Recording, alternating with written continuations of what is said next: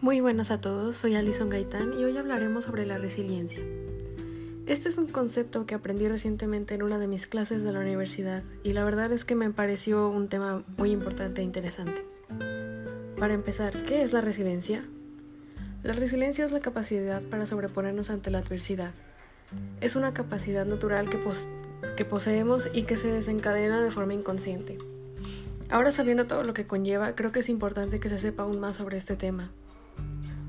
Está claro que esta es una habilidad que se debe practicar para poder desarrollarla y tener la capacidad para usarla a voluntad para que sea más fácil sobrellevar las situaciones difíciles que se nos presenten. Hoy en día creo que es muy fácil dejarnos llevar hasta el fondo cuando tenemos algún obstáculo en nuestra vida.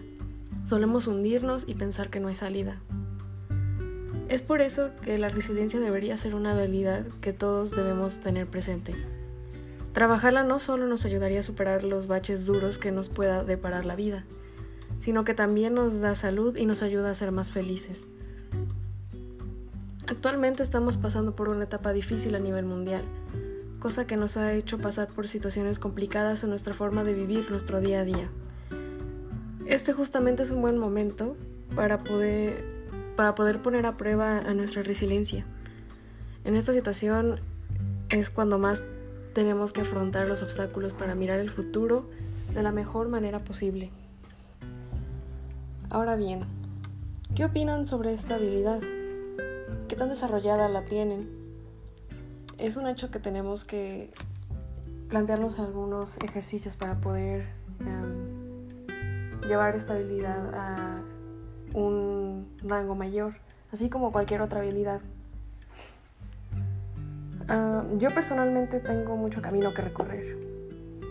Eh, hace poco hice un test y resultó que tengo como la mitad del porcentaje total de resiliencia lo cual quiere decir que según el test que hice, que sé afrontar los problemas, pero aún así, aún así, puedo llegar a tener algunos obstáculos en los que me quede detenida, en los que no sepa cómo avanzar.